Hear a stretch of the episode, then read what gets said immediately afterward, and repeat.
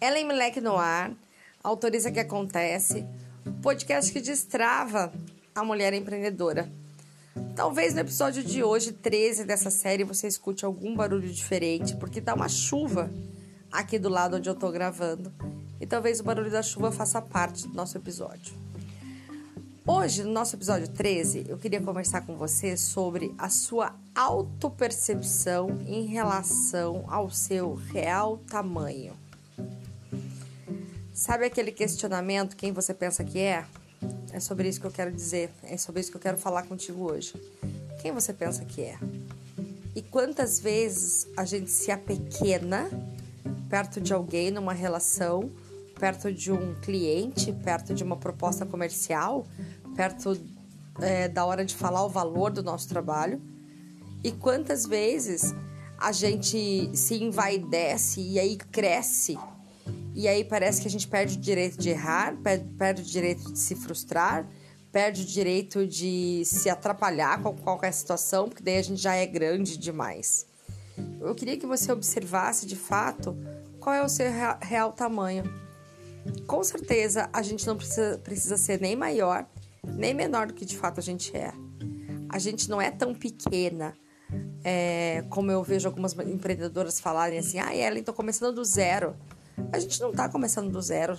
A gente tem lá seus 30, 40 anos, 50 anos. A gente tem bastante história para contar. Não tem ninguém começando do zero, né? É, nós temos as nossas conquistas, nossas receitas, que é a nossa metodologia do que deu certo com a gente. A gente tem o nosso jeito de ver o mundo, nossas perspectivas. E isso tudo, tudo traz bastante bagagem.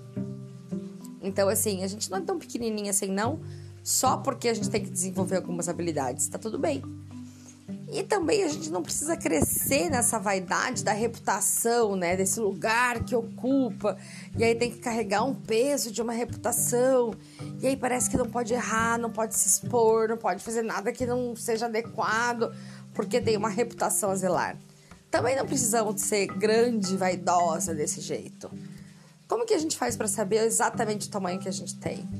A gente começa a pensar nas conquistas que a gente teve na vida nas histórias de superação que a gente tem para contar, no, no passo a passo que a gente fez para superar cada história. E a partir daí a gente vai entendendo o nosso real tamanho. É, por que, que é importante que você faça isso? Para que você não se apequene na hora de falar o preço do seu trabalho, na hora de fazer uma proposta para alguém, na hora que você tem que defender os objetivos e o ponto de vista e os valores da sua empresa. Quando a gente se apequena, a gente acaba deixando com que as pessoas façam com a gente o que a gente nem gostaria que fizesse. É por isso que eu queria que você tomasse posse do seu real tamanho. Para nossa tarefa de hoje, então, você faz uma lista das tuas conquistas. Olha para sua história de vida, reconte a sua história de vida para você, reescreva a sua história, história de vida e faça principalmente enumerada uma lista de 0 a 10 das tuas principais conquistas. Aí você vai ver que não, não precisa ser menor nem maior do que de fato você é. Não esquece de passar lá no link da bio do meu Instagram, arroba autoriza que acontece. Faz a sua inscrição para a Ciona, entra no nosso grupo de WhatsApp, recebe o link para o nosso painel de controle, onde estão todos esses episódios organizados para você e onde você tem a tarefa para fazer no final de cada episódio dessa temporada 2 que é a temporada do Aciona. É, é o janeiro de agora vai.